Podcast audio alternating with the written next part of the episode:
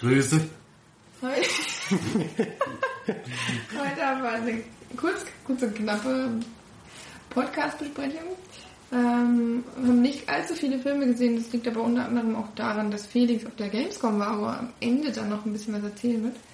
Und wie gewohnt fangen wir einfach wieder an mit Felix und den Film Start der Woche. Diesmal gleich wieder mit einem Film, den Florian schon das nie gesehen hat. Lime, The Limehouse Golem, das Monster von London, hat er letzte Woche gesehen und ganz gut bewertet. Äh, weiß nicht, ob der deutschlandweit läuft er wohl nicht an. Gibt es wahrscheinlich nur in ausgewählten Kinos zu sehen. Aber da kann man gerne nochmal die Besprechung von Florian anhören. Dann haben wir Magical Mystery in der Adaption des gleichnamigen Buches von Punk-Autor Sven Regener will eine Gruppe von schrägen Rebellen die Techno-Szene erobern. Das ist das für March auf jeden Fall. Dann eine weitere Buchverfilmung, Jugend ohne Gott. Kostüm, Kostüm so, jetzt lese ich das von Leimhaus vor, ist nicht schlecht. Die Kinoadaption versetzt den gleichnamigen Romanklassiker von Ödön van Horvath über einen Mord unter unmoralischen Schülern in einer dystopischen Zukunft. Ja, den Trailer habe ich ein paar Mal Das gesehen. ist ein deutscher Film? Ja. Der Trailer hat mich schon ein bisschen angesprochen. Mal sehen, wenn das nie kommt und jetzt nur ins Kino gehen und nicht, nicht will. Dann kommt ein Film, den wir alle drei, glaube ich, sehen wollen, den was ich äh, persönlich sehr gerne, nämlich Killer's Bodyguard mit Ryan Reynolds und Samuel L. Jackson. Gary Oldman ist da auch noch dabei. Und das ist ein Buddy-Actioner, äh, in der Ryan Reynolds als Bodyguard und Samuel L. Jackson als Profikiller, die gemeinsam gegen die Schergen eines osteuropäischen Diktators kämpfen. Ich denke mal, schöner Action-Blödsinn, der, der Da war der Spaß Trailer macht. sehr, sehr gut aus und sehr lustig schon. Ja. Ich glaube, die haben nicht die besten Szenen verschossen im Trailer. So, dann haben wir Auguste Rodin. Biopic des berühmten Künstlers und Bildhauers Auguste Rodin, dessen Skulpturen die Brücke zwischen Klassik und Moderne schlagen. Ja, da kommt bestimmt noch ein Programm Kinos. Das ist auf jeden Fall Pflicht für, für uns fast. Dann noch der Comedian, wer zuletzt lacht.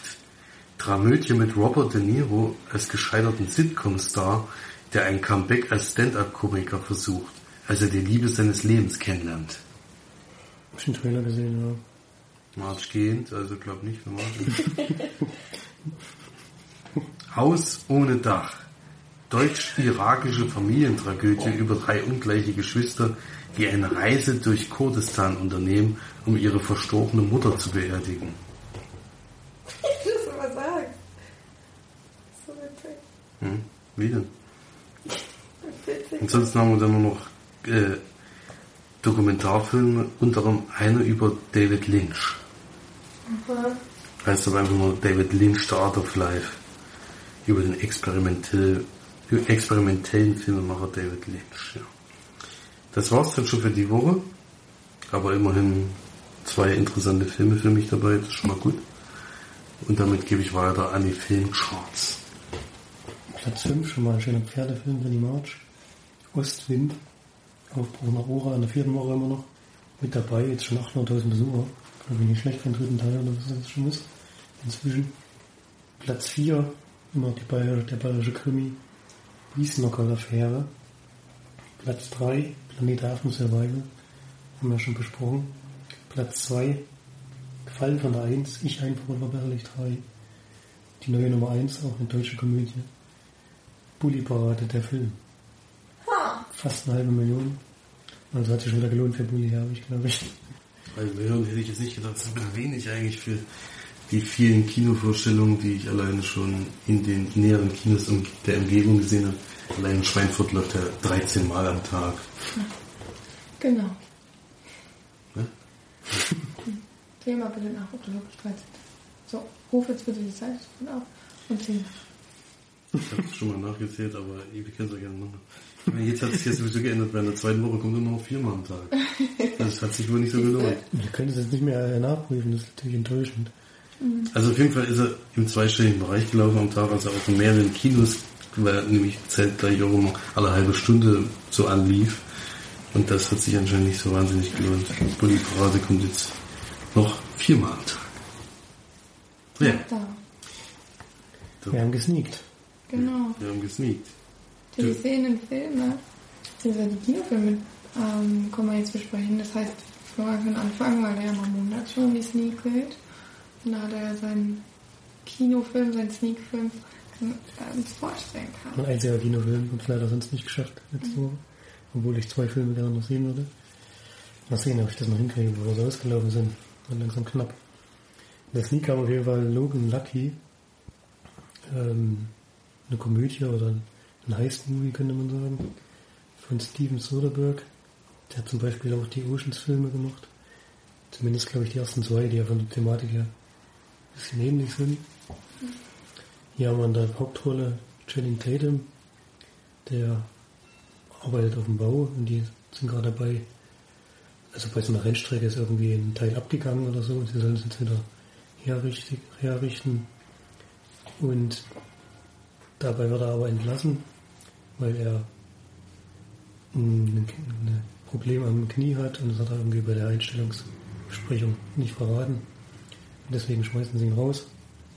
Er hat noch eine kleine Tochter, um die er sich mit kümmern muss und braucht Geld. Und trifft sich dann mit seinem Bruder, der wird gespielt von Adam Driver. Der hat auch ein Problem, der hat nämlich im Irakkrieg oder so einen Arm verloren. Und hat jetzt eine Prothese als zweiten Arm. Die beiden beschließen dann sozusagen den, die Rennstrecke zu überfallen. Da steht gerade ein Rennwochenende an, weil der sehr viel Bargeld im Umlauf sein wird. Dann wollen sie die Tresor knacken und sich die Kohlen holen. Dabei kommt noch Daniel Craig ins Spiel, der ist im Knast als sozusagen Bombenexperte, den wollen sie da jetzt rausholen, dass der schnell den Tresor aufknackt und sie das Geld rausholen können. Und bei der Planung, bei der Durchführung der drei Leute sozusagen beobachten sie dann. Kommen ein paar mehr Leute ins Spiel, aber hauptsächlich geht es schon um die drei. Und wir schauen, ob das halt insgesamt klappt oder ob es schief geht. Die, die Logans sind nämlich, haben nämlich so ein bisschen so ein, ja, so ein Ruf weg, dass sie halt sehr, sehr viel Pech haben, dass nichts, nichts funktioniert, was sie planen. Und waren auch schon mal zwischendurch mal ein bisschen auf die schiefe Bahn geraten und hatten da schon Probleme mit der Polizei und haben da so einen Ruf weg, dass das, was sie anfassen, meistens in die Hose geht. ja. Ja, das ist eine Actionkomödie, würde ich sagen. Obwohl jetzt Action ist noch gar nicht so viel drin. Aber es schon teilweise sehr skurril und auch gibt auch ein paar sehr, sehr, sehr witzige Szenen, die mir gut gefallen haben. Aber alles in allem ist halt schon sehr, sehr vorhersehbar, was passiert. Obwohl der Plan, den sie aushecken, schon für das, was halt eigentlich darstellen sollen, das werden jetzt ein bisschen töbelhaft dargestellt oder das ist jetzt nicht dumm, aber auch nicht extrem schlau, aber der Plan, den sie aushecken, der ist schon ganz gut ausgetüftelt, würde ich sagen. Und haben da auch an viele Sachen gedacht, die dann aber auch wirklich eher zufällig dann auch teilweise funktionieren müssen. Und das ist für das Sneak war auf jeden Fall okay. Aber ins Kino würde ich nicht empfehlen. Meinem Kino kann man sich den sich gut mal anschauen. Macht schon ein bisschen Spaß. Nur zu 6 von 10 Leinwandperlen gehen. Mhm. Sieht auch gut aus, also ist auch gut produziert. Kann man nicht meckern. Ich glaube, Steven Soderbergh hat hat jetzt auch schon einen größeren Namen inzwischen. Schon ein paar Filme gemacht. Konnte ich die überragende schauspielerische Leistung von Johnny Tatum also nicht raushalten. Er spielt nicht schlecht. Er hat es auch nicht schwer, er muss ein bisschen humpeln. Aber es ist keine Rolle. Es ist keine Rolle Das der. Einzige, was er machen muss, du ganzen Nee. Film, er humpelt ein bisschen. Was hat er noch gemacht? Er hat schon ziemlich viel gemacht. Aaron Brockovich, Traffic. Die Oceans-Teile. Ach, Magic Mike. Na gut, er hat auch schon mit Jim Tatum zusammengearbeitet. Ja. Nicht alles Kracher, was er in seiner Filmografie hat. Ja, dann wollen wir mal zur nächsten Sneak kommen, denn Felix und ich, wir sind zusammen in die Sneak gegangen. Glücklicherweise konnte ich endlich mal wieder mit. Nächste Woche wird es vielleicht sogar zweimal Sneak bei mir werden, obwohl dann die Wahrscheinlichkeit groß ist, dass ich die Filme nochmal sehe. Aber das ist halt dann so, muss ich irgendwie essen gehen oder sowas. ähm, wir haben ähm, einen Film geguckt, der nennt sich What Happened to Monday. Ähm, davon hatte ich auch noch nie irgendwas gehört, also noch nie einen Trailer gesehen, gar nichts. Ist äh, unter anderem mit Willem Dafoe und die Hauptdarstellerin Nomi Rapaz, Rapaz oder so. Ähm, und im Film ist eine Art Science-Fiction-Thriller, also hatte ich eigentlich am Anfang gedacht, das wird wahrscheinlich nicht unbedingt was für mich, aber ähm, zur Bewerbung kommen wir ja später. Und zwar geht es in dem Film darum, dass wir ähm, die Welt in einer etwas näheren Zukunft erstmal kennenlernen, als eine Welt, wo wirklich die Bevölkerung zunimmt und die Nahrung eben knapp wird und dadurch die Regierung und auch eben die Labore dann eben genetisch ähm, versuchen dann Nahrung herzustellen, also beispielsweise eben jetzt Mais und auch die ganzen Obst- und Gemüsesorten, die dann eben genetisch hergestellt werden, was aber als Nebenwirkung quasi ähm, beiträgt, dass man viele Mehrlingsgeburten bekommt, unter anderem, und dadurch natürlich die Bevölkerung noch größer wird und irgendwann ist die Welt so voller Menschen, dass es einfach nicht mehr weitergehen kann und dann wird eine Politik eingeführt, die nennt sich, äh, ich glaube, eine, ein Kind, eine Erde-Politik irgendwie. Also es bedeutet, dass du äh, von deinen Mehrlingsgeburten, die du höchstwahrscheinlich bekommst, dann eben nur eins behalten darfst und die anderen musst du dann quasi abgeben sozusagen. Die kommen dann in einen Kryoschlaf und sollen dann in weiter Zukunft dann wieder erweckt werden, wenn es eben von der Bevölkerung her dann langsam besser wird. Das ist der ganze Plan. Allerdings haben wir dann Willem Dafoe, dessen Tochter sieben Kinder bekommen hat, Siebenlinge. Und die bei der Geburt leider verstorben ist und er das aber gerne verheimlichen will, dass er eben sieben Enkel hat auf einen Streich und dann sich quasi einen großen Plan überlegt, wie er eben alle sieben Kinder quasi ähm, behalten kann und das dann auch so durchzieht. Und das, was ich jetzt erzählt habe, das waren wirklich nur so die ersten zehn Minuten oder so des Films. Ähm, das wird alles sehr, sehr schnell erklärt, gerade auch mit der mit, dem, mit der Gentechnik und mit den ganzen Sachen, wie das dann alles zustande gekommen ist. Es waren wirklich nur so ein paar Schnipsel. Und der Hauptfilm geht dann wirklich darum, dass wir dann die Sieblinge sozusagen als erwachsene Frauen kennenlernen. Die sind auch alles Mädchen übrigens. Spielt nämlich auch nur die Nomi Rapaz, wie sie heißt.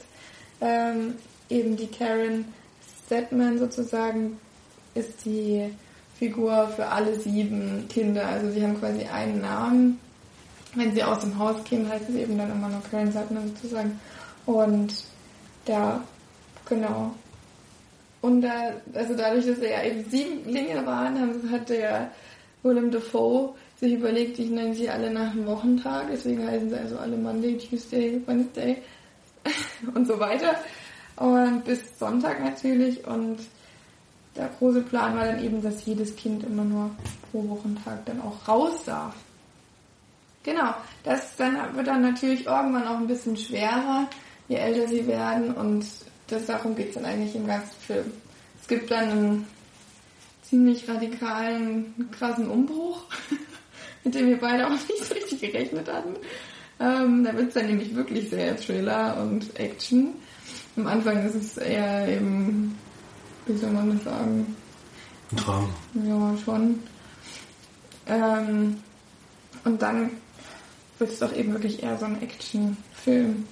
Auch nicht mehr wirklich Thriller, schon eher actionreich. Ja. Das reicht, glaube ich, auch zu, zum Inhalt des Films, würde ich sagen. Ne? Mehr wollen wir gar nicht verraten, weil mhm. es äh, war echt gut, dass wir vorher nicht so viel wussten. Das stimmt. Ich weiß nicht, wie es ist, wenn man einen Trailer gesehen hat oder sowas. Was da alles schon verraten wird. Der Film wird doch erst am 12. Oktober in Deutschland anlaufen, das haben wir relativ früh gesehen. Äh, lief, aber seit 18. August gibt es den bei, bei in den USA auf Netflix zu sehen. Äh, also wenn man der Kontakt darüber hat oder sowas, kann man den, den da schon gucken, aber ist wahrscheinlich, denke ich mal, ein guter Sneak-Film, der vielleicht auch deutschlandweit äh, überall gezeigt wird. Äh, ansonsten, wie hat uns der Film gefallen? Also ich war überrascht, den Verlauf hatte ich auf jeden Fall nicht vorausgesehen. Ich wusste zwar schon, dass es ein bisschen Ärger deswegen geben wird, wenn da Siebenlinge vorhanden sind und es gibt nur so eine Ein-Kind-Politik, die eigentlich durchgesetzt werden soll. Man sieht auch immer in den Straßen, wie voll alles mhm. ist. Das ist wirklich ein sehr unangenehmes Gefühl, wenn die Dame vor durch die Stadt läuft und es ist eigentlich so wie auf der Gamescom. Aber die ganze Zeit und immer und überall. Dann gibt es auch kein, kein Grünflächen mehr, es gibt ja gar nichts mehr. Also Nee. zumindest den Teil, den wir kennengelernt, Mhm. haben, da, kennengelernt haben. Es wird wahrscheinlich trotzdem noch die Wüsten und die Meere natürlich geben, aber das ist halt also Das war schon ein sehr komisches Gefühl, was man da bekommen sehr hat. unangenehm, auch alles sehr unschön, auch von der, vom Ambiente her, von der, von der Location, eben auch von den Häusern, wie die gebaut wurden, alles sehr, es sieht ja alles sehr, sehr schnell gebaut und dann eben auch nicht wirklich schön aus. Mhm. So, das, das war schon beeindruckend, das zu Mhm. sehen, muss man schon echt zugeben. also das Gute bei dem Film, ich bin ja immer nicht so der Science-Fiction-Freund, aber bei dem Film ist wirklich alles logisch.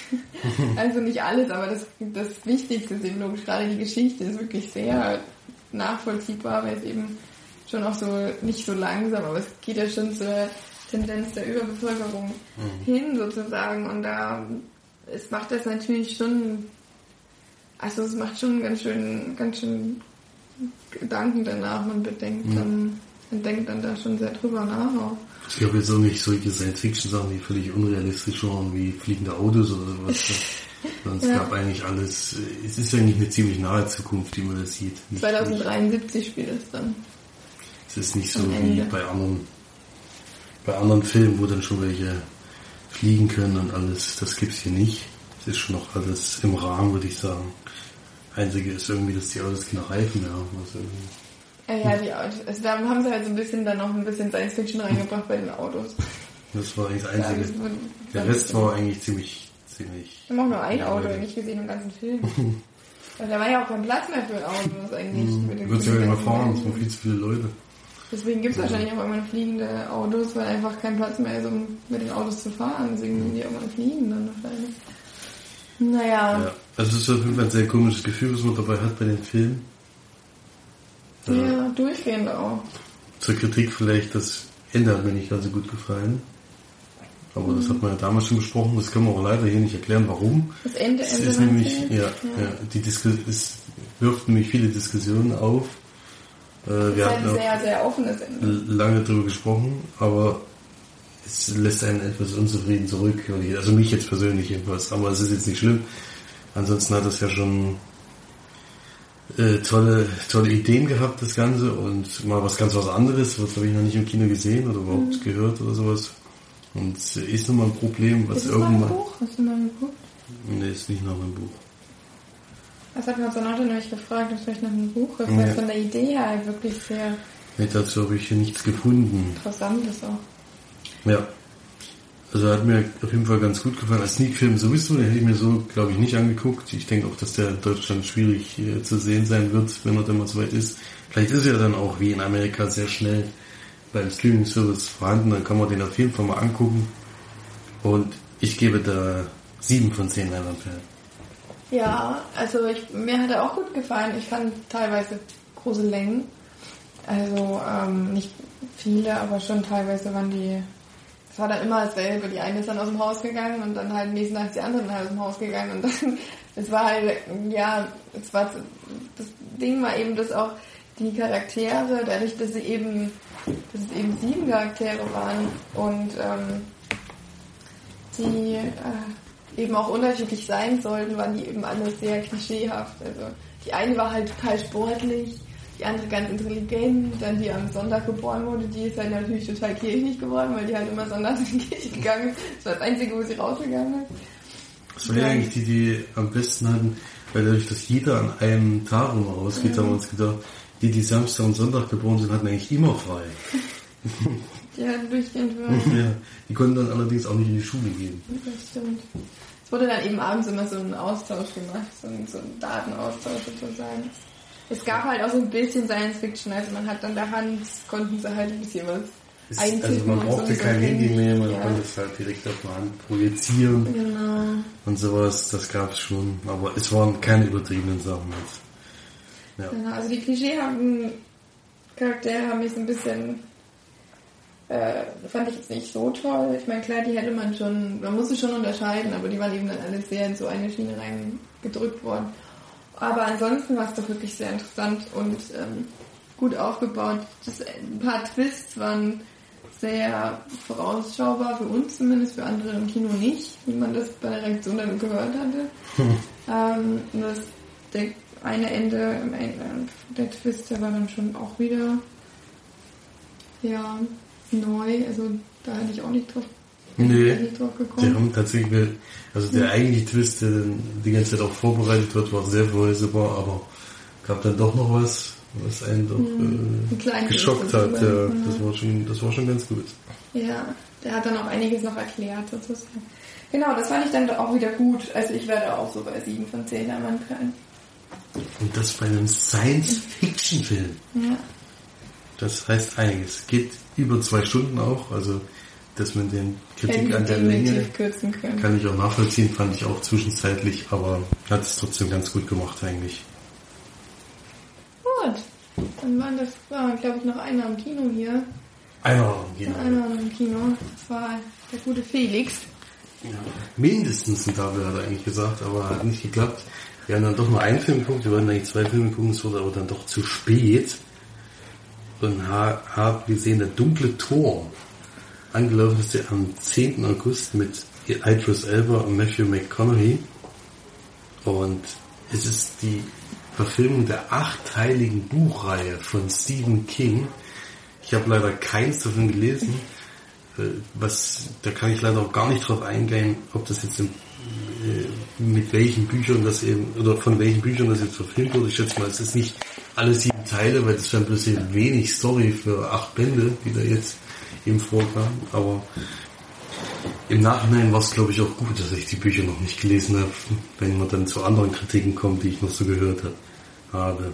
Und es geht dabei um einen jungen Mann, der in der normalen Welt lebt, also in der, der wir auch leben. Es gibt nämlich zwei Welten, die da so im Mittelpunkt stehen. Und der hat immer Visionen von einer Parallelwelt, entweder von einem schwarzen Mann, der ein Zauberer dort ist, oder von einem Revolvermann, der eben dort die Welt beschützt. Und es ist im Endeffekt in der Parallelwelt ein dunkler Turm, der die Welt vor der Dunkelheit beschützt. Und wenn der zerstört wird, kommen eben die ganzen Dämonen und Monster auf die Erde und zerstören alles. Und der schwarze Mann, der will eben, dass das passiert, weil er möchte mit den Wesen die Welt beherrschen. Und Idris Elba, also diese Revolvermänner, sind eben die, die den Turm beschützen. Und es gab wohl schon mehrere Kriege, in denen die ganzen Re- Revolvermänner ausgelöscht wurden und er ist jetzt der Einzige, der noch übrig geblieben ist. Der letzte war sein Vater, den leider auch der schwarze Mann umgebracht hat. Und er sieht sich aber gar nicht mehr als den Beschützer oder den Revolvermann. Er ist eigentlich nur noch auf der Jagd nach dem schwarzen Magier, um den eben aus Rache umzubringen. Und wie zerstört man den Turm? Mit dem Verstand eines Kindes. Und es ist auch nur ein bestimmtes Kind, was da eben diese endgültige Zerstörung oder den Fall des Turms auslösen kann. Und der schwarze Magier ist schon seit Jahren auf der Suche nach diesem Kind. Und jetzt lernen wir eben das Kind kennen in der normalen Welt, der immer die Vision hat und keiner glaubt ihn. Er geht auch schon zum Psychiater und solche Geschichten. Und die sagen alle, es sind Träume, macht dir keinen Kopf. Es gibt aber schon seit längerem starke Erdbeben in der realen oder in der normalen Welt. Und gibt es keine Begründung, warum das überhaupt passieren kann. Also es gibt keine. Es ist auch an mehreren Orten, nicht irgendwie an einem bestimmten Ort, sondern eben auf der ganzen Welt. Und das ist eben, wenn immer der Verstand eines Kindes den dunklen Turm trifft, dann zerstört er ihn zwar nicht, aber er bringt ihn immerhin zum Wackeln. Und das ist dann eben dieses Erdbeben, was ausgelöst wird. Ja, und dann kommt er auf, Wegen dann eben dann doch irgendwann mal in die parallele Welt, trifft auf den Revolvermann und versucht mit ihm dann den schwarzen Magier zu besiegen. Das kann man so als Zusammenfassung bringen.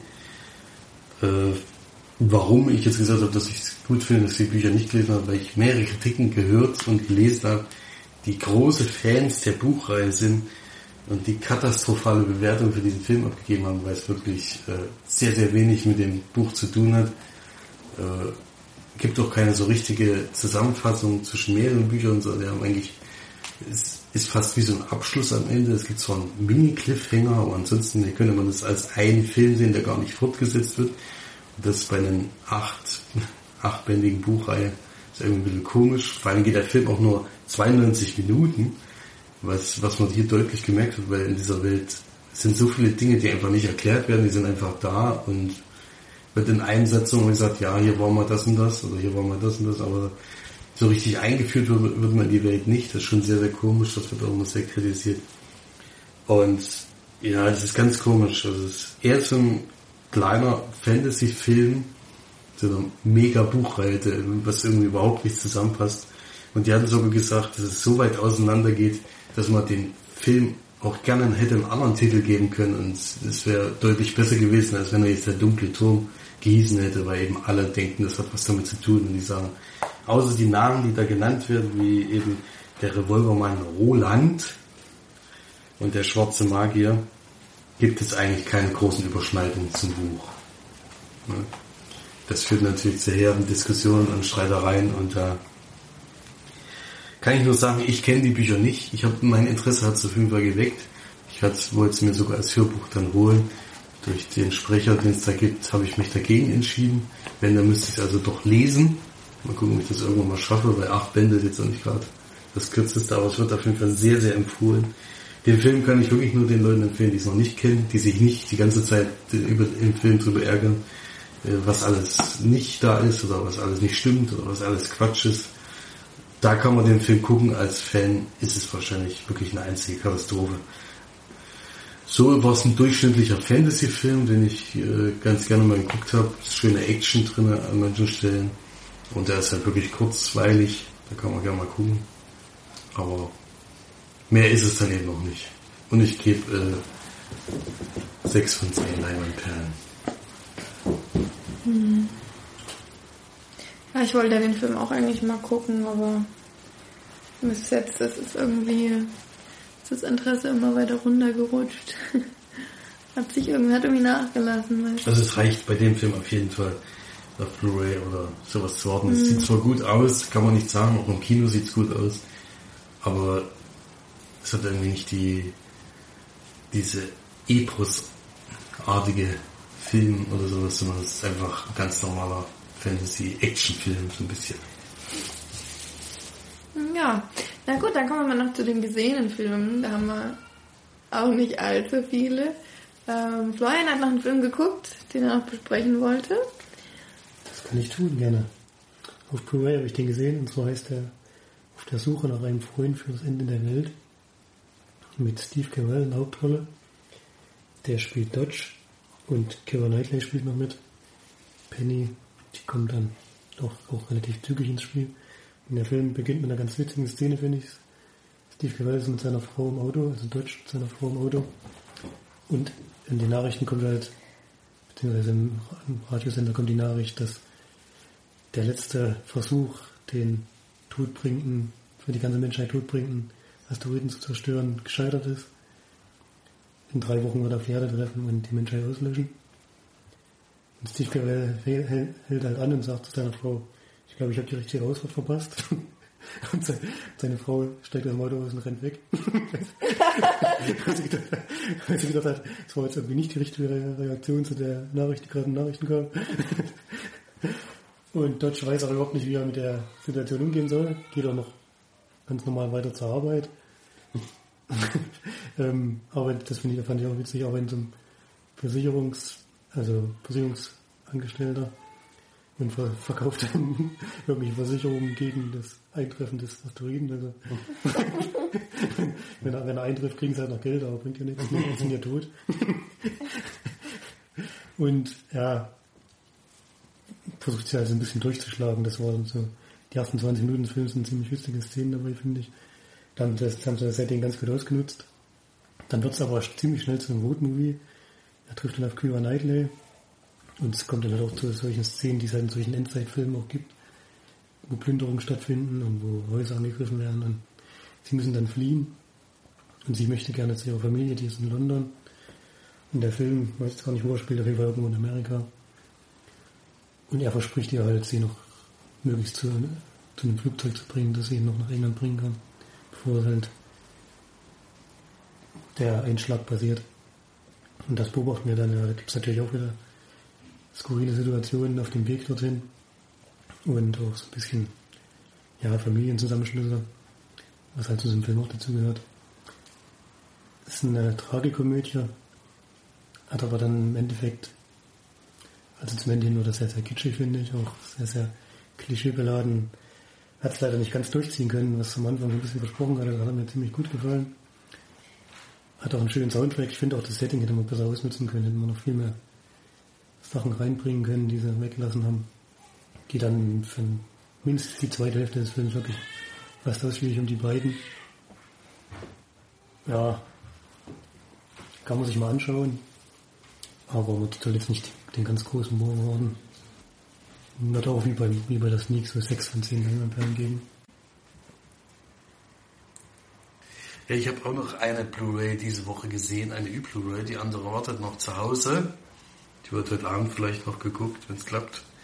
Und ich habe den Oscar-Gewinner dieses, für dieses Jahr gesehen. Bester Film, Moonlight. Ein Film von Barry Jenkins. Bin ich gespannt, ob der dir gefallen hat. Hast du den auch schon gesehen? Nee.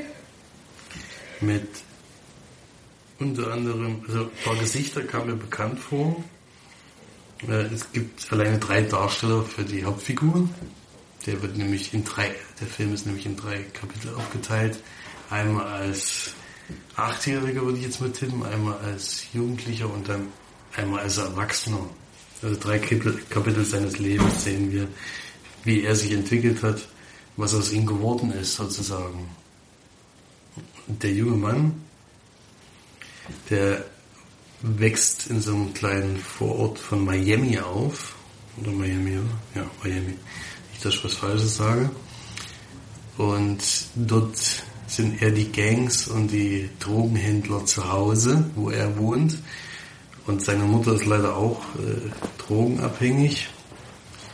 Und eines Tages läuft er eben vor drei Jungs von seiner Schule weg und versteckt sich in so einem Haus, in, in so einem verlassenen Haus. Und da trifft er dann auf so einen, ja, ich würde so Art Ziehvater sagen, der dann eben dafür einspringt. Er hat nämlich keinen Vater, der ist nicht da. Und er spricht sehr, sehr wenig, eigentlich die erste Zeit überhaupt nicht. Er nimmt ihn aber trotzdem bei sich auf, weil er eben nicht weiß, zu wem er gehört und wo er wohnt oder was weiß ich. Und danach trifft er dann auf, auf die Mutter, wie gesagt, da lernen sie sich zum ersten Mal kennen und er ist eben leider ein Drogendealer, hat aber eine sehr, sehr liebenswerte Frau zum Glück, die das leider akzeptiert anscheinend. Und an die, mit der freundet er sich dann an und mit ihr ist auch das erste Gespräch, dann wo er zum ersten Mal wirklich dann seinen Namen nimmt und am nächsten Tag auch sagt, wo er wohnt. Die Mutter ist natürlich mäßig begeistert, ist aber leider selber drogenabhängig. Äh, Und es ist auch ihr Dealer, was natürlich zu Problemchen führt. Und er haut dann immer öfter von zu Hause ab und wohnt dann bei denen, weil er es nicht mehr aushält. Also die Mutter verdient dann eben das Geld, um diese Drogen zu holen, eben um mit anderen Männern da was zu machen. Was denn? Was denn? Die begleitet die ins Kino. Das in die Sneak. Sind die, die jetzt keine Sneak-Begleiter mehr haben? Das wäre mal ein übelst geiler Job, ey. Ja, ich bin Begleitung fürs Kino. Ja. Und das passiert dann am Anfang und dann springt es, wie gesagt, in dieses jugendliche Alter, wo eben die ersten Frauengeschichten vorkommen könnten. Er merkt allerdings als kleiner Junge schon, dass er sich eher für Männer interessiert. Als für Frauen, aber das sagen sie ihm noch. Also er spricht da mit seinem Ziehvater, oder wie man ihn auch immer nennen soll, darüber und er sagt, warte erstmal noch ab, jetzt bist du noch zu jung, um das zu entscheiden. Wenn du im jugendlichen Alter bist, merkst du das dann schon von alleine, ob du eher auf Männer stehst oder auf Frauen. Und dann springen wir eben genau in dieses Alter, wo das dann auch äh, passieren könnte. Und dann entwickelt sich für die Geschichte. Also eigentlich ist es ein bisschen seine Lebensgeschichte, äh, wie er damit klarkommt, dass er eben schwul ist. Spoiler. Und dass er eben, ja, was eben aus ihm dann wird, dann wenn er eben erwachsen ist. Das ist halt das Problem, weil es ist dann für ihn auch nicht so einfach, was anderes zu finden. Und ja, so, die Geschichte ist eigentlich so eine kleine Lebensgeschichte in drei Kapitel. Mehr ist es nicht. Ja. Also bester Film für mich dieses Jahr ist es nicht. Hat mich jetzt nicht so berührt, wie ich gedacht hätte. Ich dachte, das ist eher so eine emotionale Geschichte, so ein bisschen wie was war denn dieses Jahr noch dabei? Nicht, dass das nicht war. Oder wie letztes Jahr zum Beispiel Raum oder sowas, das fand ich ja schon sehr eindrücklich. Und Manchester by the Sea fand ich auf jeden Fall. ja, Manchester by the Sea auch auf jeden Fall für mich höher angesetzt, war eigentlich einer von den Filmen, ich jetzt nicht unbedingt als Favoriten gesehen hätte. Jetzt ist es allerdings geworden, deswegen kann ich es auch sagen, mir hat er nicht so gut gefallen. Ich fand ein bisschen zu langatmig. Äh, es passiert halt relativ wenig in dem Film. Ich habe mir den komplett anders vorgestellt. Ich dachte, der ist so in diesem Gangster Genre so ein bisschen auch zu Hause, aber es ist eigentlich so eine Art äh, Lebensgeschichte mehr ist es nicht. Ja, also kann man, kann man auf jeden Fall mal gucken, aber ich ist jetzt nicht mein Lieblingsfilm für dieses Jahr. Sechs von zehn Leinwandperlen. Jetzt, ja, naja. Mich hatte der irgendwie nicht so richtig interessiert, weil es so ein wahnsinnig tolles Thema hat er ja nicht. Und zumindest nicht das. Ich weiß noch nicht. Der ist ja von den Bildern her, ist er ja so überragend gefilmt, oder was weiß ich alles. Und, äh, alle solche Sachen stimmt auch. Es gibt viele, viele schöne Szenen und es macht schon Spaß, sich manchmal anzugucken, aber irgendwie habe ich dann doch öfters auf die Zeit geguckt. Das ist immer ein schlechtes Zeichen. Ja, Blu-ray hatte ich allerdings ausgeliehen und hatte glücklicherweise ein paar Extras dabei diesmal. Das haben sie ganz gut gemacht. Und zwar gibt es einmal von der Premiere einige Szenen. Erstmal, wie die Leute natürlich dahin kommen, welche Leute dahin kommen die Deutschland-Premiere. Und dann gibt es am Ende des Films gibt es eine, Art Gesprächsrunde mit Zuschauern und mit aber auch einem Moderator, der auch aus den USA eingeflogen wurde, der den Regisseur auch persönlich anscheinend kennt. Und die reden da relativ lange über die Produktion und wie das glaube ich, das finde ich aber viel, viel interessanter, als wenn es das angeschnitten ist. Making-of, was dann doch immer das Gleiche bringt, wenn, wenn dann immer alle sagen, dass sowieso alles super ist. Das ist eben hier nicht. Er geht da eben auch auf die Probleme ein, die er mit dem Film hatte. Eben die, vor allen Dingen die großen Probleme, diesen Film zu finanzieren. Und dass er da volle Freiheit hatte von eben der Produktionsfirma, die er da hatte. Deswegen, ohne die wäre dieser Film nicht möglich gewesen. Also was, er hat auch schon sehr großes Lob bei manchen Leuten ausgesprochen. Er ist auch mit mit dem Film bei mehreren Firmen gewesen, die ihn alle abgewiesen haben. Und damit fühlt er sich jetzt natürlich so ein bisschen bestätigt, Oscar gewinnt. Ja, also, das hat er jetzt nicht so gesagt, aber es bestätigt natürlich, dass es doch ein Fehler war, diesen Film vielleicht nicht zu finanzieren. Ja, und ansonsten, was gab es noch? Jetzt fällt mir gerade nichts mehr ein. Es ist auf jeden Fall so 45 Minuten hatte ich auf jeden Fall geschaut. Insgesamt das ist sehr interessant gewesen und ich mag sowas, wie gesagt, wenn die Leute da zusammenkommen und gibt auch Zuschauerfragen, das finde ich auch immer spannend. Das hatten wir ähnlich bei den nordischen Filmtagen. Das war auch immer ganz spannend dann am Ende.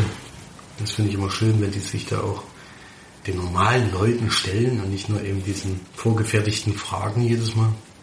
Und ja, das hat Spaß gemacht, die extra anzugucken. Also die Blu-ray würde ich, wenn man den Film sehen will, auch zum Kauf empfehlen. Da, dann haben wir ja noch ganz am Anfang angekündigt, dass der Felix ja bei der Gamescom war. Und äh, da will er ja bestimmt auch nochmal im Podcast ein bisschen was drüber erzählen. Gut, danke an Marge. Die hat gerade übergeleitet auf die Gamescom. Es hat sich glücklicherweise ergeben, dass ich jetzt doch noch mit jemandem zusammen aufnehmen kann, der auch bei der Gamescom war, nämlich mit dem Erik vom Kinocast. Ja, hallo auch. Äh, Grüße an alle Hörer. Danke auch an Marge. ja, das ist schön, weil sonst äh, hätte ich nur einen Monolog gehalten über die Gamescom. Das hätte ich ein bisschen schade gefunden. So kann man dann doch eben drüber quatschen, denn wir haben es ja auch auf unterschiedliche Weise erlebt. Äh, Definitiv. Ihr habt ja nur abgesammelt, ich habe ja wirklich was gespielt. Naja, nicht nur abgesammelt. Ich habe, das war bisher, also um erstmal zu dem ersten Eindruck überhaupt zu kommen. Also für mich war das dies Jahr die beste Gamescom, die ich bisher hatte, also von den Spielen her. Denn ich habe mit Abstand am meisten geschafft dieses Jahr. Im Gegensatz zu letzten Jahr, wo ja viel, viel auf Video gezeigt wurde und relativ wenig zum Anspielen war. Wie ich vom Gefühl her jedenfalls fand, war das dieses Jahr viel besser. Also wir haben, ich habe insgesamt 15 Spiele immerhin geschafft. Das ist, glaube ich, das meiste, was ich jemals geschafft habe.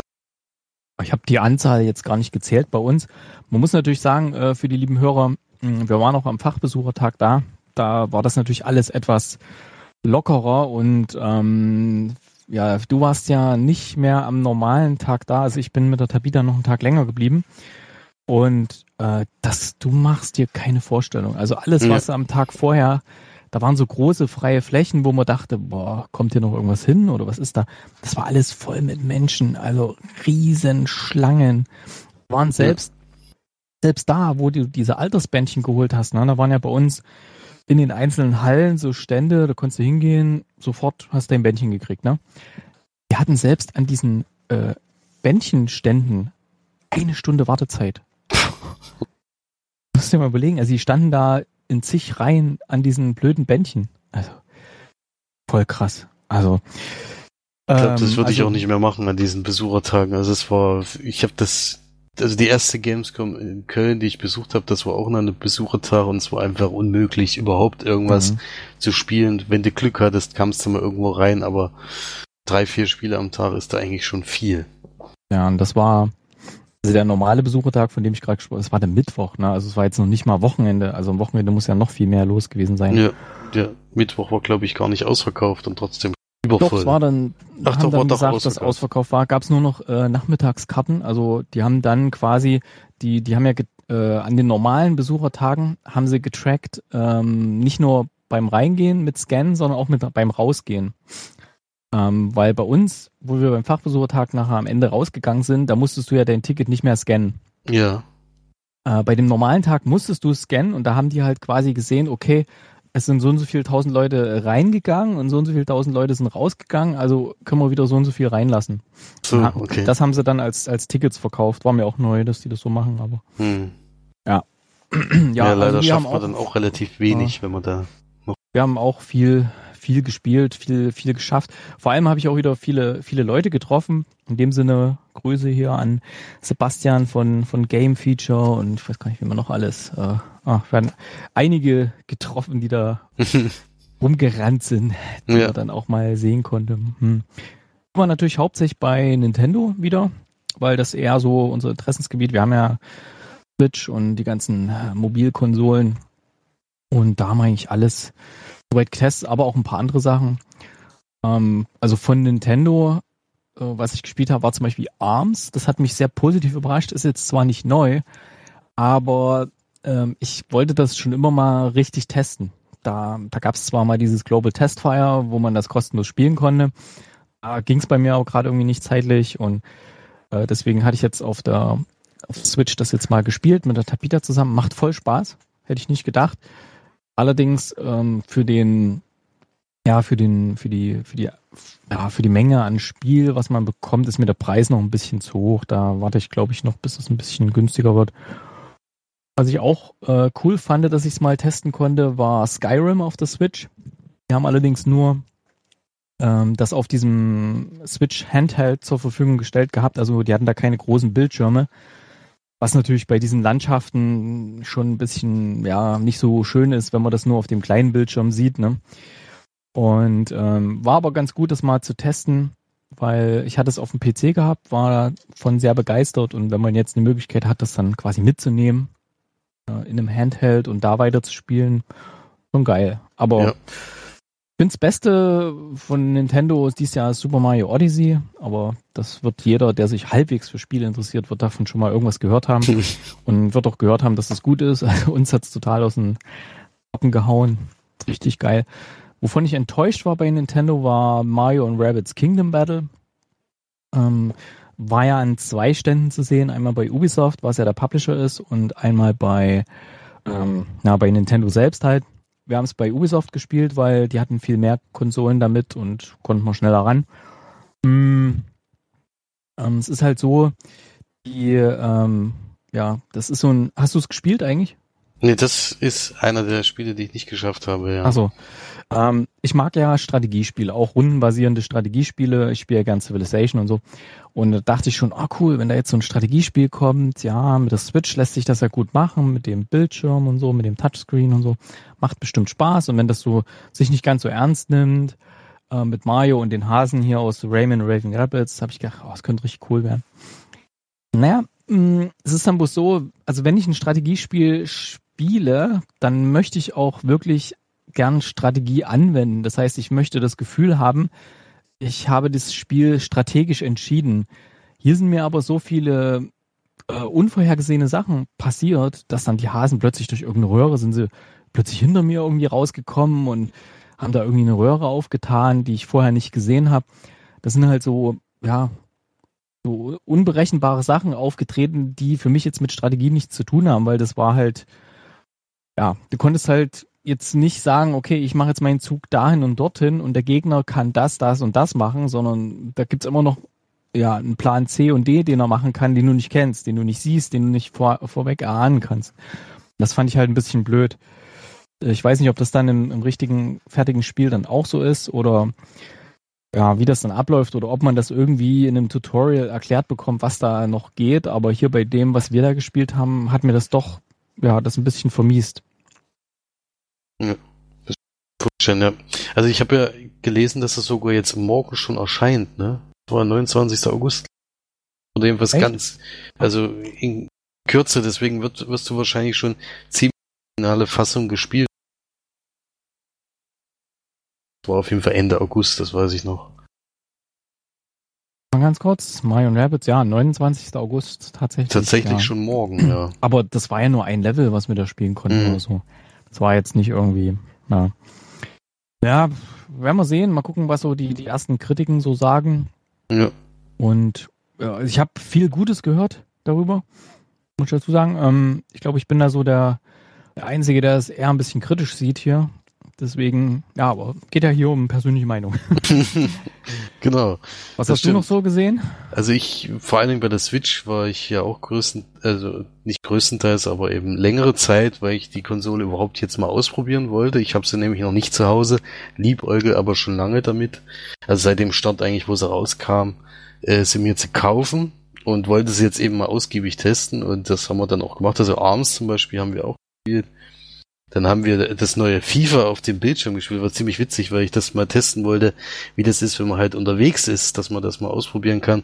Ist allerdings auf dem Bildschirm wirklich relativ klein. Und mhm. dann Skyrim habe ich auch kurz angetestet. FIFA, FIFA, ganz kurz, FIFA habe ich auch gespielt. Wir haben es auf dem großen Bildschirm gespielt. Allerdings haben wir es jetzt nicht so intensiv getestet, weil wir es eh schon vorbestellt haben. weil ich glaube, das, das letzte FIFA, was wir haben, ist noch für die Wii, läuft aber auf der Wii U auch, ne?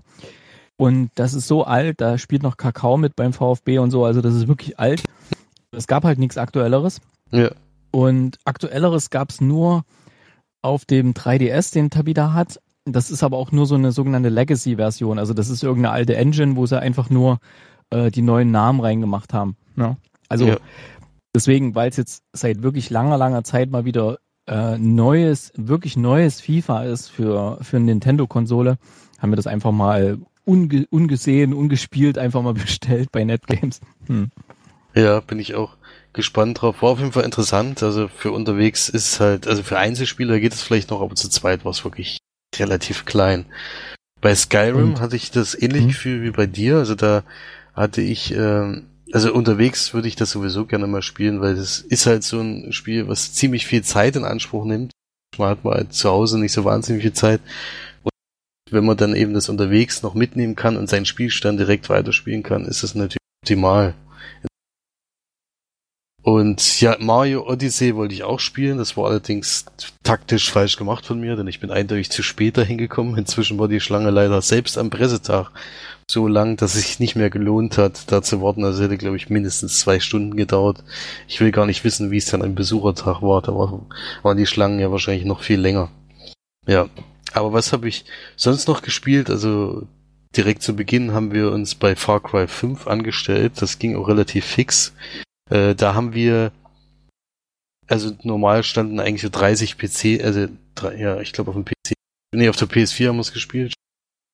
Äh, waren 30 Stück und ich dachte, es geht um eine Multiplayer-Geschichte. Ich bin ja nicht so der Multiplayer, deswegen hatte ich schon ein bisschen Angst davor, aber es gab zum Glück eine Single aus der Kampagne eben ein Level zu spielen, was dann der E3-Demo eben geähnelt hat. Also wenn man auf der E3 diese Pressekonferenz verfolgt hat von Ubisoft, da haben die das gezeigt und hier konnte man es spielen. Allerdings deutlich länger als dort dieser Ausschnitt, den man da gesehen hat. Also man kann zum Beispiel jetzt schon Fahrzeuge und all sowas benutzen, man konnte auch fliegen. Äh, und ja, also es hat einen relativ guten Eindruck hinterlassen. Ich habe ja bisher alle Far Crys gespielt und ich schätze mal, das wird auch ein guter Teil. Vor allem, weil mich eben der Bösewicht wieder ein bisschen interessiert als jetzt im letzten Teil. Da war das ja spektakulär. Ja. Und dann ja. Wir haben noch Landwirtschaftssimulator gespielt, das, was Angela Merkel auch gespielt hat. Ja. ähm, hatten sie in, in so einer Halle ausgestellt für die Switch ähm, und für PlayStation 4. Für die Switch kommt's ja neu raus. Ähm, erscheint jetzt irgendwann, glaube Oktober oder so. Und für PlayStation 4 und Xbox gibt's das ja schon. Für PlayStation erscheint's aber wohl in so einer äh, Platinum Edition. Und ähm, ja, Angela Merkel hatte, wir haben uns da mal rangesetzt. Ähm, Tabita fand es eigentlich auch irgendwie ganz witzig. Irgendwie sind diese Simulatoren, die sterben ja nicht aus. Also die gibt es schon seit Ewigkeiten da. Ja, ja. Was weiß ich, Straßenbahnsimulator und Eisenbahn und was weiß ich nicht. Und das ist total irre, ne? wie, wie das immer noch geht. Und der Stand war auch total voll, ne? Also von, von Leuten, die das testen, äh, testen wollen und so. Ja. schon lustig da. Relativ beliebt, ja. Ich habe auch gesehen, dass es irgendwie Amerika auch einen Stand gab, wo eigentlich eins zu eins nochmal The Farming Simulator, der einfach fast eine eins zu eins Kopie war von dem Spiel. Also die versuchen das jetzt alle gerade wieder. Anscheinend bringt das wirklich, äh, kaufen das wirklich viele Leute. Also der, der Landwirtschaftssimulator ist ja sogar ein Spiel, was wirklich jährlich rauskommt. Also die Jahreszahl direkt hinten dran hat. Da kaufen das auch Leute wie eben FIFA eben kaufen eben auch welche jedes Jahr den Landwirtschaftssimulator ja. Naja, hm. gibt es halt immer ein Update, irgendwelche neuen Traktoren oder so. Neue Traktoren, genau, ja, die aktuellsten. Ja, ja. Also ich habe noch äh, zwei Rennspiele gespielt, einmal Need for Speed Payback und einmal The Crew 2. Äh, Need for Speed Payback äh, ist ähnlich wie bei Far Cry 5. Also wir haben wieder die Demo gespielt, die man zur E3 schon spielen konnte. Gesehen. Rocket Beans war hier eine ähnliche Mission. Zusätzlich konnte man allerdings noch Rennen fahren dann hinterher. Hat mir ganz gut gefallen bisher, allerdings weiß nicht, ob das auf Dauer da motiviert. Also die letzten Need for Speed Teile haben leider nach ein paar Stunden dann doch ein bisschen sehr gelangweilt, dass ich da weitergespielt habe. Ich hoffe, die können das mit ein bisschen mehr Missionsvielfalt diesmal wieder besser machen. Und The Crew 2, äh, bei The Crew ist es halt so, dass ich den ersten Teil durchgespielt habe. Ist ja so Open World Online äh, Rennspiel, wo man eben durch ganz USA fahren kann. Das ist jetzt bei The Crew 2 genauso. Und in dem Fall gibt's aber jetzt zusätzlich eben Schiff, also Boote und Flugzeuge, die man dann, mit denen man da auch noch Rennen gestalten kann. Und das konnte man da anspielen. Es hat dann immer zwischendurch gewechselt zwischen den Fahrzeugen. Also man hat wirklich alles dreimal getestet. Gefällt mir auch wieder sehr gut. Da war ja der erste Teil für mich so eine Überraschung damals. Den habe ich so gespielt. Und ja, das hat mir auch wieder sehr gut gefallen. Ist auf jeden Fall ein Kandidat für einen Kauf dann. Kommt allerdings erst im März 2018, also da ist noch ein bisschen Zeit. Haben wir noch Just Dance 2018. Haben wir nicht gespielt, weil es war nicht zum Spielen da. Da war nur 2017 oben in der Family and Friends Area. Hm. Aber auf der großen Bühne bei Ubisoft haben sie es gezeigt, das 2018er. Ja, da war auch ein bekannter äh, Ubisoft Just Dance YouTuber, nämlich Textblock, war da auch mit auf der Bühne, hat er getanzt. Den haben wir auch persönlich getroffen. Also Tabita hat ihn irgendwie erkannt, weil die dem seine Videos immer guckt. Ich kenne mich da ja nicht so aus. ähm, und total cooler Typ, ganz entspannt, mit dem haben wir uns dann unterhalten und so. Also Textblock, kann kann er mal gucken. Das ist so, ich glaube, wenn ich es richtig verstanden habe bei der Tabita, ähm, Just Dance sind ja diese, wo man so nachtanzen muss, ne? Ja. Und der macht wohl YouTube-Videos darüber, aber du darfst ja bei YouTube nicht die Originalmusik nehmen, äh, wegen GEMA und so. Und das singt er wohl selbst und das muss wohl ganz lustig sein. ja, das klingt doch lustig, ja. Was ich auch noch cool fand, wir waren bei der, äh, wo wir auf der, bei der Social Media Stage waren, da hat, äh, wollte Tabita unbedingt Concrafter sehen. Da haben die ein Spiel vorgestellt, also da war vorher noch so eine Aktion auf der Bühne. Da hat so ein Entwickler, hat ein Spiel vorgestellt, das heißt Tiny Tanks. Und das kann man sich anschauen. Das wird es nämlich demnächst bei Steam geben. Also wenn man Steam öffnet, danach sucht, findet man es nicht. Und wenn man nach Tiny Tanks sucht, findet man tausende Spiele, die genauso heißen. Sondern man muss eingeben äh, Tiny Tanks Leerzeichen Steam. Und dann kommen wir bei Tiny Tanks raus. Und da steht schon da, dass das Spiel gerade grünes Licht erhalten hat. Und das sah so geil aus, das Spiel. Das haben die da gespielt. Da gab es so verschiedene Spielmodi. Äh, eins war so, dass irgendwie alles, alles explodiert und man muss rechtzeitig in so eine Art Schneekugel reinfahren.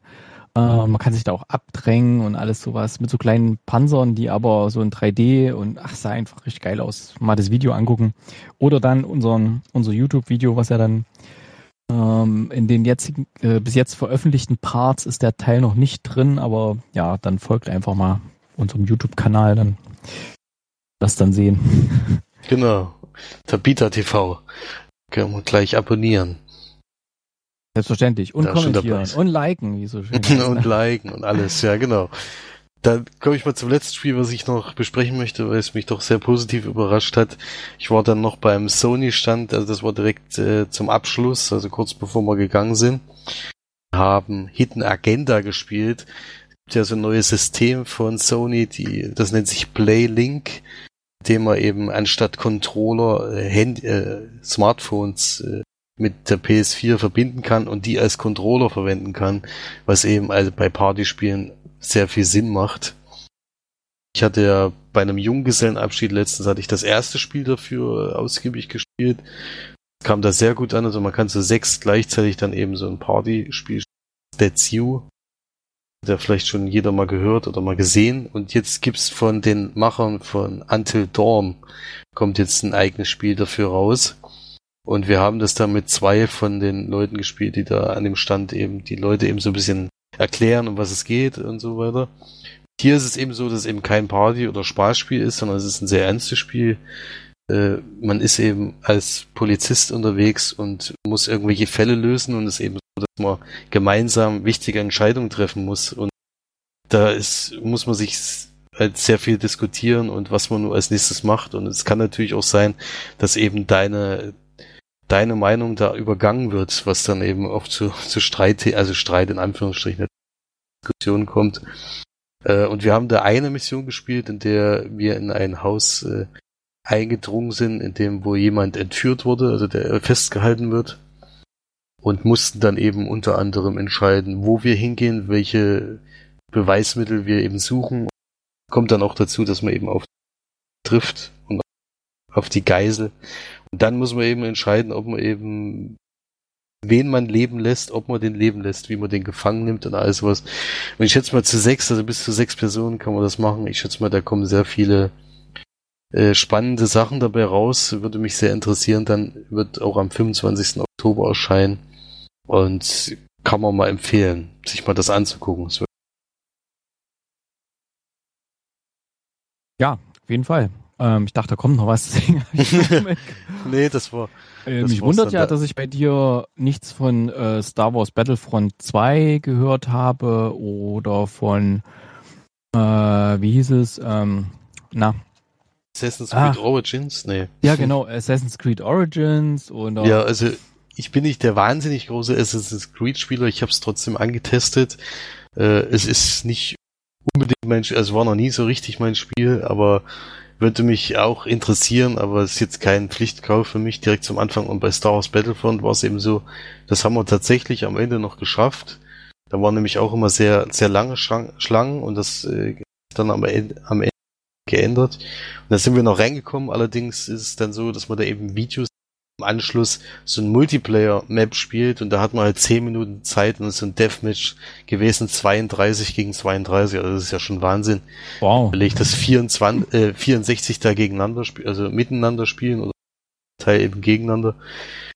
ich war da auf der Seite der Bösen und musste da kämpfen und ich bin echt nicht so wahnsinnig gut da drin, aber irgendwie hat es dann doch ganz gut funktioniert. Also man musste mit seinen Raumschiffen sein großes, böses Schiff verteidigen gegen die Rebellen, die da angreifen, die das äh, zum Absturz bringen möchten.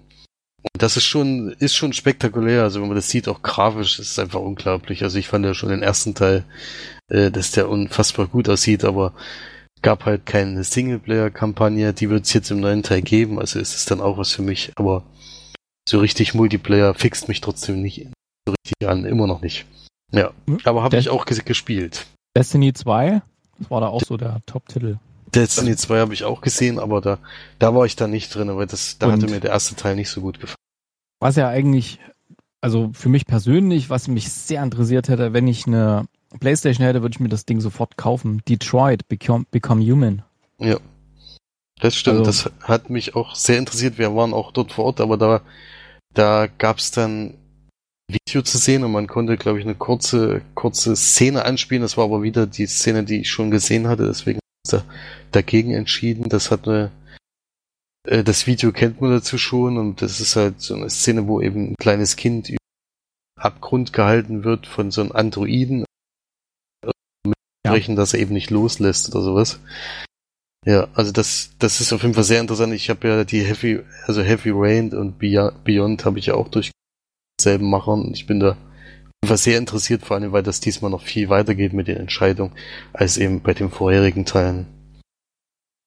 Spielt halt äh, in so einer dystopischen Zukunftswelt, äh, so Neo-Noir wie bei Blade Runner. Deswegen würde mir das wahrscheinlich so von der Stimmung her sehr, sehr gut gefallen. Aber deswegen, also nur wegen diesem Exklusivtitel mir da eine Playstation holen, nee. das ist schon, ist schon heftig, ja, ja das stimmt. Ja, nee, gibt halt, äh, gut, bei PlayStation gibt es schon viele Titel, die ich schon äh, sehr gut finde, aber wenn das natürlich das einzige ist, dann lohnt sich das.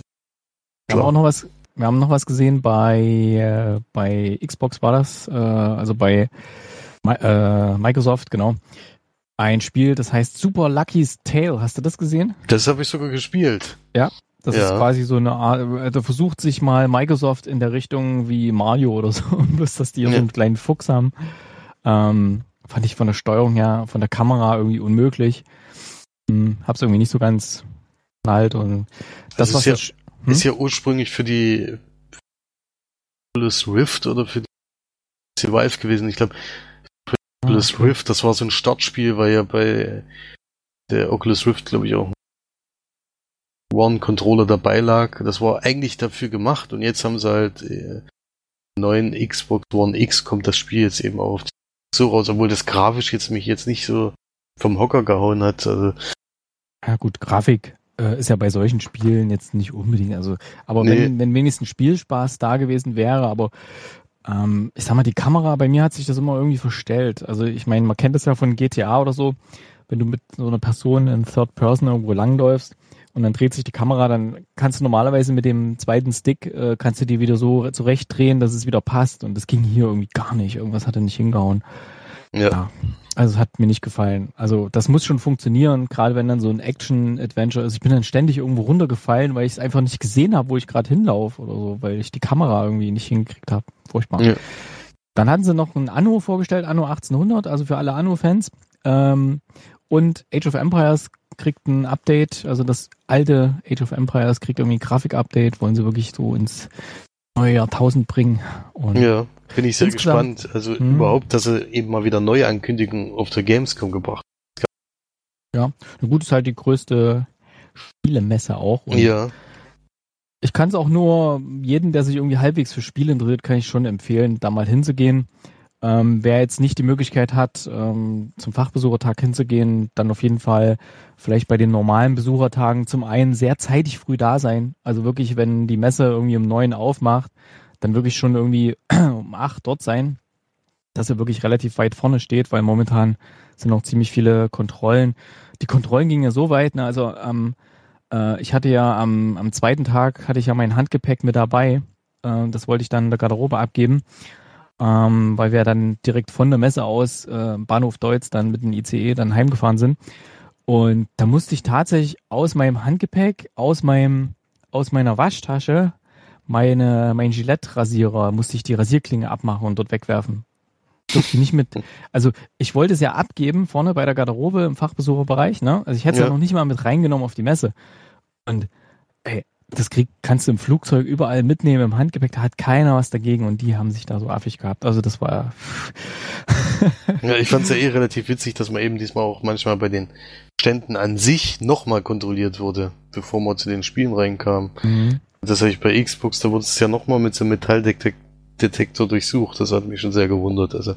Ja, also ich, ich kenne es ja noch so, ähm, als ich da ein bisschen ähm, näher dran war an der Spielebranche es war halt früher mal öfters so, dass gerade bei den, wenn du dann in so einen geschlossenen Bereich reingekommen bist, dass da manche irgendwie so einen kleinen Leatherman mit reingenommen haben und dann, wenn die Konsolen, die haben ja meistens oben drauf so ein Plexiglas, wo das verschraubt ist, weißt du, die haben dann äh, das schnell abgeschraubt, wenn die da irgendwo drin alleine waren und haben dann irgendwie die CD dann rausgeklaut aus der Konsole oder so, ne?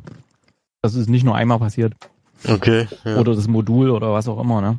Deswegen könnte ich mir denken, dass sie da gucken, dass da keiner irgendwie einen Schraubenzieher mit reinnimmt. Da geht es nicht unbedingt jetzt um Sicherheit, aber ja, du weißt doch hier, da mit solchen geleakten Sachen, wenn dann irgendjemand eine neue Demo hat und so, und das landet dann im Internet, bevor der Verkauf ist, das ist ja, ja Katastrophe. Ja, klar. Da gehen nee, die auf Nummer sicher. Hm. Nee, ansonsten, was mich ein bisschen gewundert hat, war, dass dieses Jahr war deutlich weniger VR. Letztes Jahr war ja fast alles, irgendwie jeder Stand hat irgendwie VR irgendwas äh, gezeigt, ähm, war diesmal deutlich weniger. Ja. Äh, dafür war der Fachbesucherbereich wesentlich mehr ausgebaut. Es waren zwei Hallen mehr. Wird natürlich jetzt der normale Besucher wird davon nichts gemerkt haben, aber schon interessant. Also da waren halt auch viele so kleinere Indie-Spielefirmen, die einfach mal nach einem Funding gesucht haben, die konnten sich da präsentieren. Da waren teilweise auch richtig coole Spiele dabei. Ähm, ich selber hatte ein paar längere Gespräche gehabt mit ein paar Firmen hier aus der, aus der Umgebung, die so Spiele programmieren. Es sitzen ja in Karlsruhe zum Beispiel einige. Da hat sich ja so ein richtiges Cluster entwickelt. Und da habe ich den gleich mal noch ein bisschen beruflich dann, trotz dass ich da im Urlaub dort war, gleich mal noch ein bisschen beruflich mit denen gesprochen. Ja. ja. Nee, aber ansonsten kannst du jedem empfehlen, äh, wenn, liebe Leute da draußen, liebe Hörer, wenn ihr da irgendwelche Tipps braucht, hier der Felix und ich, wir waren jetzt schon einige Male da auf der Gamescom, wenn ihr irgendwie wissen wollt, wie äh, der Felix hat ein sehr günstiges Hotel, meins kostet ein bisschen mehr, dafür hat dafür hat's einen Pool.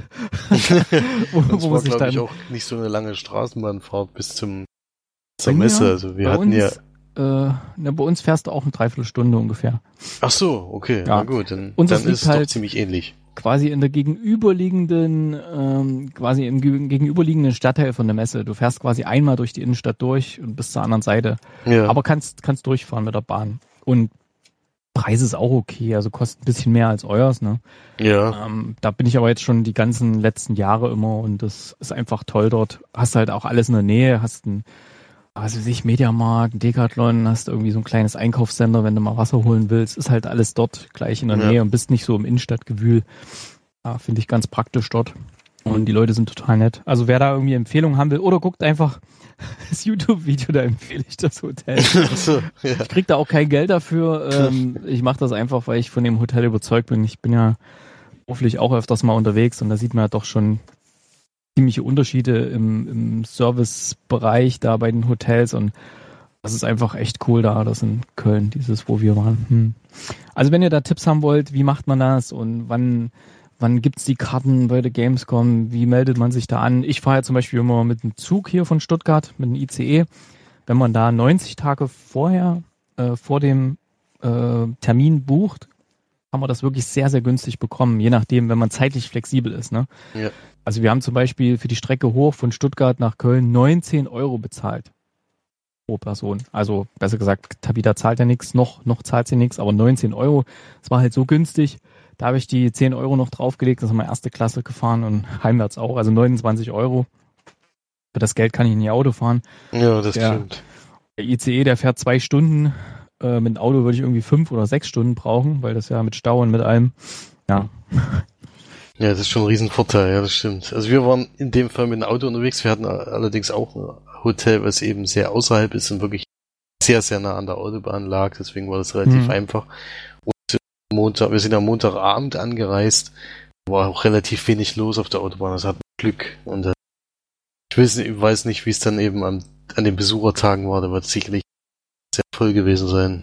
Ich bin mal tatsächlich, wir hatten mal, äh, wir waren mal in der Nähe im Urlaub, äh, in so einem Ferienhaus in der Eifel und dann sind wir von dort aus quasi mit dem Auto nach Köln gefahren, weil das ist nicht so weit weg. Und da sind wir, war das gewesen? Ja, das war, da war dann schon ziemlich viel los, ja. Aber das Schöne ist halt, wenn man äh, nicht nur die Nacht zum ersten Tag dort äh, übernachtet in Köln, sondern auch quasi die zweite Nacht noch mit und zu dem ersten normalen Tag, da sind dann halt auch schon viele in Anführungszeichen normale Besucher in Köln. Und da ist auch echt viel los in Köln. Also da machen die an allen möglichen Ecken machen die Party und wenn du irgendwo reingehst und überall alles ist Gamescom und wenn du da weggehst zum Essen und so, das ist schon echt cool. Also vielleicht könnt ihr es euch für nächstes Jahr mal mit im Auge. Die, die Karten für den normalen Besuchertag sind ja auch viel, viel billiger, ne?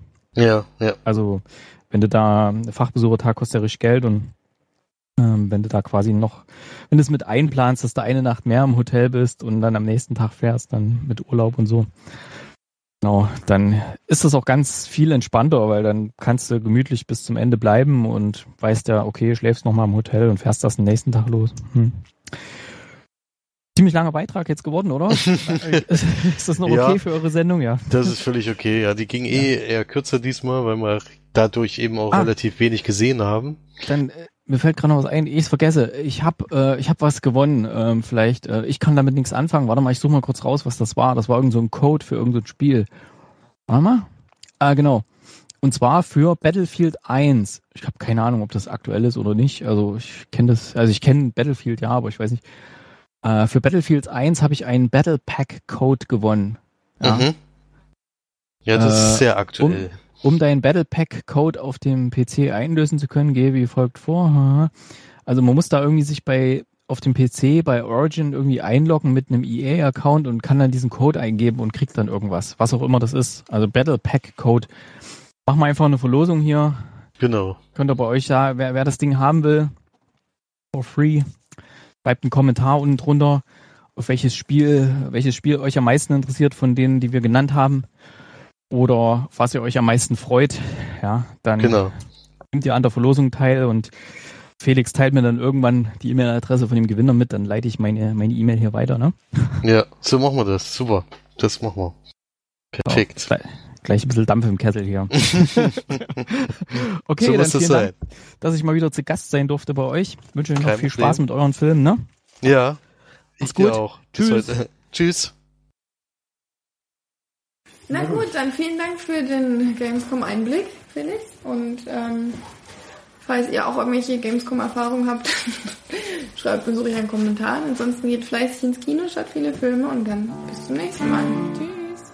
Tschüss. Tschüss.